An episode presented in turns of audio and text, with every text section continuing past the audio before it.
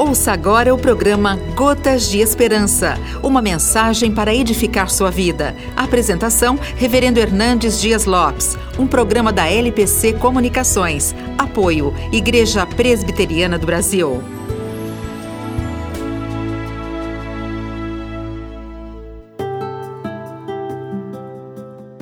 O Salmo 16, versículo 11 diz assim: Tu me farás ver os caminhos da vida na tua presença a plenitude de alegria, na tua destra delícias perpetuamente.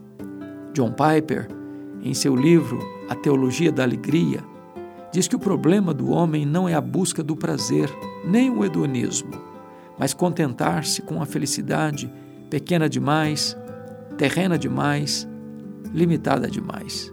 Deus nos criou e nos salvou para a maior de todas as alegrias, a alegria de fruí-lo e glorificá-lo. Os teólogos de Westminster afirmaram que o fim principal do homem é glorificar a Deus e gozá-lo para sempre.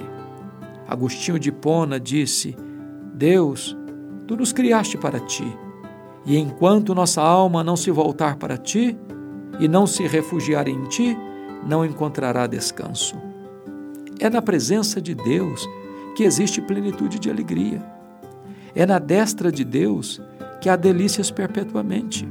Em Deus e não nos deleites desta vida é que pulsa a verdadeira felicidade, a verdadeira alegria, a verdadeira razão para viver. Davi era um homem de sucesso, tinha riquezas e bens, tinha prazeres e fama, porém foi na presença de Deus que ele encontrou alegria superlativa e abundante.